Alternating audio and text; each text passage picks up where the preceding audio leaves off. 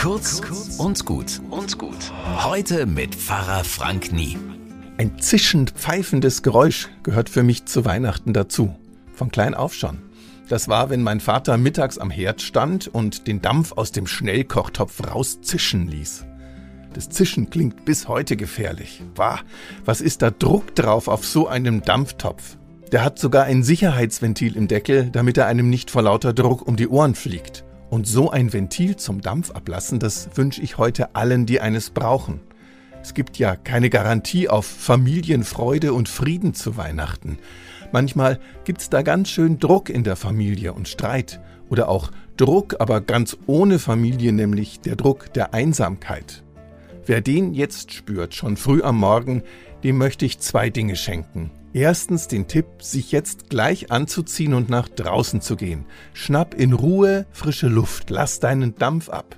Und zweitens die Nummer der Telefonseelsorge, damit alle, die Kummer haben, einfach mal anrufen können. 0800 111 0111.